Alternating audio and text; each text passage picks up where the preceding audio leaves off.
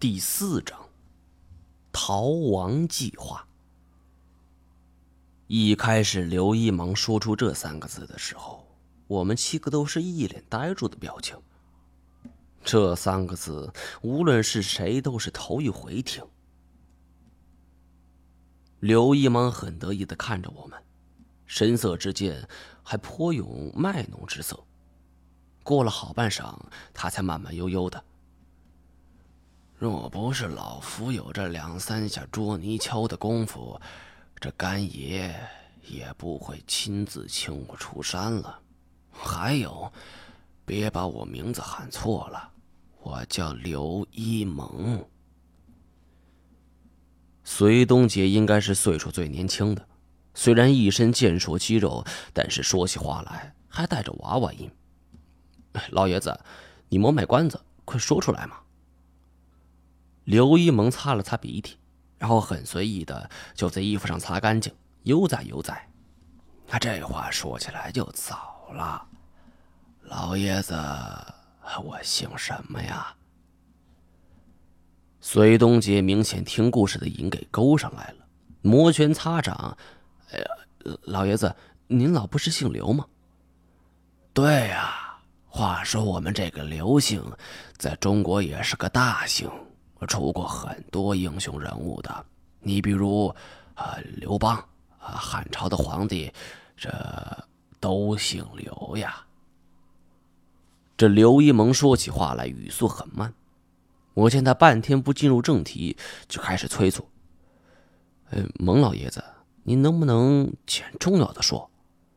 说完，我还故意抖了抖手里的资料，意思很明显：“你赶紧说，我说完我好办事儿。”没想到刘一萌只是看了一眼，还是不疾不徐的：“这都不算什么，要说我老祖宗……”那才是真的了不起，还比这皇上还牛。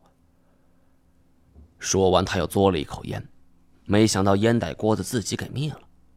旁边的隋东杰见状，不失时机拿出打火机给他又点上。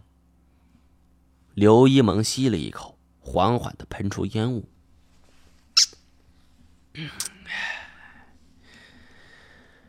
我的老祖宗。名叫刘磊，啊！我是愕然一惊，手里的资料也掉落在地。周围的人全部像看怪物一样看着我，叶欣欣则是轻轻摇着我。一毛，一毛。我一下清醒了过来，激动的一把攥住刘一萌的手腕。你是说，你是刘磊的后人？然也。刘一萌欣然点头，我慢慢松开了手，颓然的坐了回去。明白了，所有的事情都清楚了。关于刘磊，我曾经就看过他的资料，包括他的后人刘向。而现在，不止一处证据指明天池水怪的真相就是龙。在这个时候，甘小钱把刘一萌找来，目的无非是。我狐疑的看着刘一萌，你能抓住他？刘一萌很自信，要不怎么叫锁龙诀呢？这锁龙诀是我老祖宗刘磊亲自传下的，天底下，他拍了拍胸脯，除了我再也找不出第二个人了。我看着他许久，转而对叶欣欣说了一句话。你让大家先出去，我有话问一下刘师傅。叶欣欣见我神情郑重，点点头，把大家一起喊出去了。常队长几人虽然不解，但见我们打哑谜一样的举动，也有所察觉，意识到可能是什么非同小可的事情，也都乖乖出去。转眼间，屋子里只剩下我和刘一萌了。我们俩对视良久。我看他是一种十分郑重的眼神，而他看我却带着一丝的玩弄。他舔舔干裂的嘴唇，别浪费时间了，今天我太累，一会儿得补个觉。有什么话，就赶紧说吧。你真的是刘磊的后人？那当然。那好，你的锁龙诀真的灵吗？一听这个问题，刘一萌是嘿嘿讪笑。这个问题问的，祖上传下来的丝毫不差，不过我可没试过。我原本想说几句，可是又一想，他这种说法是毫无破绽。本来这龙就不是寻常之物。想必他学会后还没机会一展身手，这一点也怪不了他。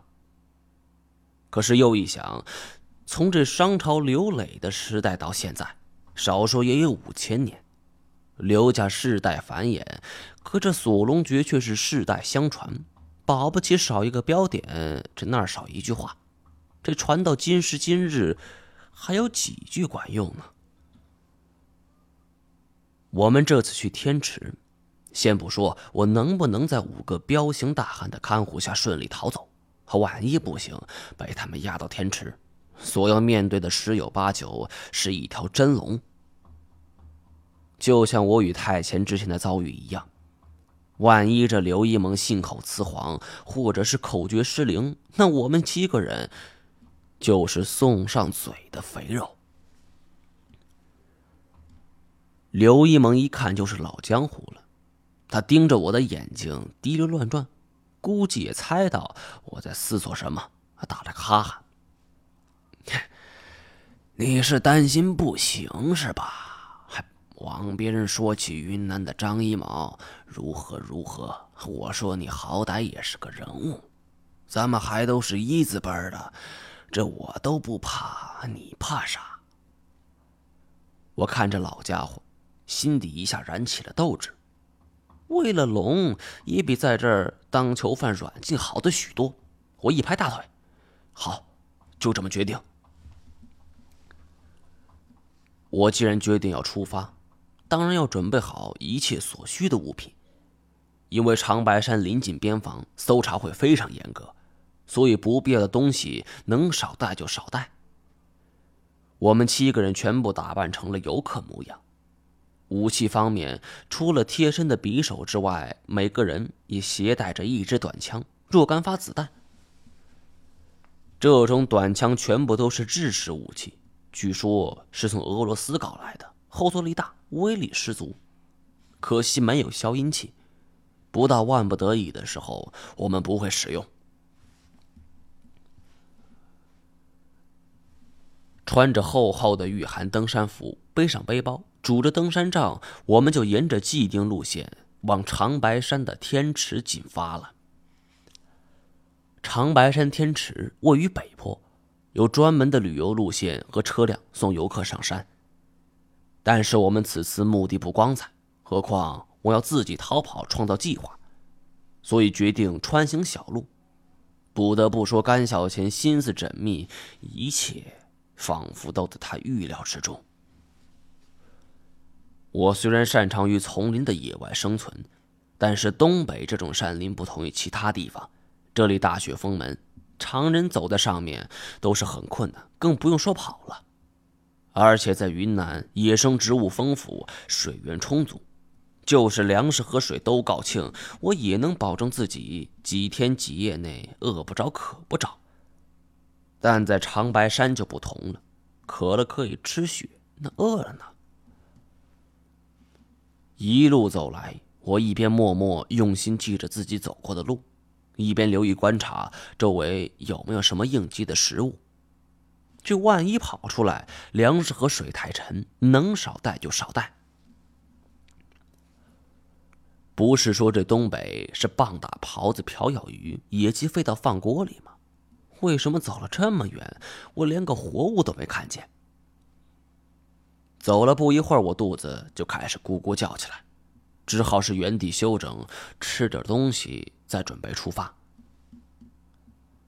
坐下来的时候，我回头望去，很快又发现另一个麻烦所在：在如此深的雪地里穿行，会留下清晰的脚印，恐怕到时候要不了多久就会被追上。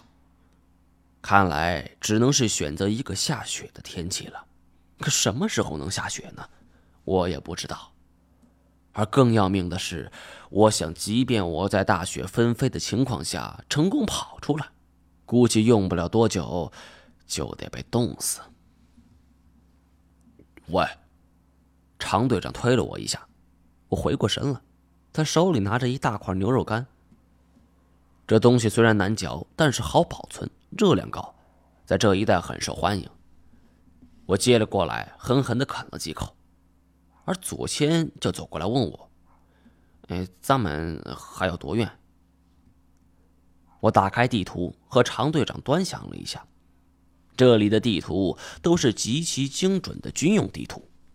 从这里过去的话，我们要想办法到达临近天池的一个湖岸边，那里一般人下不去，根本不会有人发现。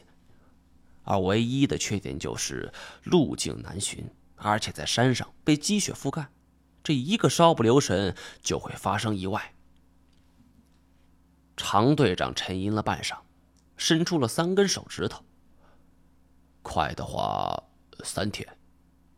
左先点点头，他是负责后勤的，所有的食物和水都由他来分配。很快，他就按照六个人每天所需的摄物量就分配好了食物。我嚼着牛肉干，问身边的刘一萌。刘师傅，还成吗？从刚才一开始就看到刘一萌冻的是鼻头发红，手脚哆嗦。我们身上的登山服就属他的最贵最好，据说可以抵抗零下四十多度的低温，可他还是浑身哆嗦。尽管这样，刘一萌嘴上却不认输：“成啊，怎么不成？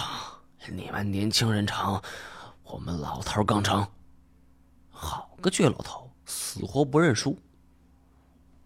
我们稍作休整之后，就继续出发了。白天还好，这晚上是真的遭罪，不能点火，也不能有光，我们只能是临时搭起帐篷，点亮无烟灯，用毯子给罩住，然后钻进睡袋，临时将就一宿。这样虽然绝对保暖，但是却不解乏。第二天，每个人脸上都带着疲惫。我心想，按照昨天估算的路程，还有两天就到达目的地了。今晚上无论如何都要找一个逃跑的机会，要不然就来不及了。食物和水被左先看得死死的，我没下药的机会。正面冲突我又打不过，这次只好没出息一回了。晚上月明星稀，搭建好帐篷后互道晚安，然后就各自睡下。我躺在睡袋上，没敢钻进去，就怕太暖和，不知不觉就睡着了。两只眼睛瞪得大大的，就死死的盯着表。不知以前是从哪儿看的，说人在深夜两点半睡的就是最沉的时候。每一分钟就像一年那么漫长。好不容易，时间指向了凌晨两点半，我轻轻坐了起来，没敢轻动。先是侧耳倾听了一下帐篷外的动向，没有任何声音，天赐良机。我不敢耽搁，就把脑袋钻出去，左右查看，还一个人都没有。我这才蹑手蹑脚就走出帐篷，脚踩在雪地上，咯吱咯吱作响，让我心有余悸。总觉得如此响动会惊醒常队长。万幸，我走出十几米后，回头一看，这群人没有任何异动。我长舒了一口气儿，最难的关已经挺过去了。我不由加快脚步，沿着来时的路飞奔。此时我已经顾不上什么脚印不脚印的，能跑多远就跑多远吧。这一路上，我是专挑这偏僻难行的路，只希望可以甩掉他们，哪怕是让他们没这么容易追上。可眼看我就要跑出势力范围了，可没想到此时前方突然出现两束手电光，一个人说话的声音响起：“喂，有火吗？借一下。”是罗眼。我来不及停下身子。是原地栽倒，心说：“不会吧？”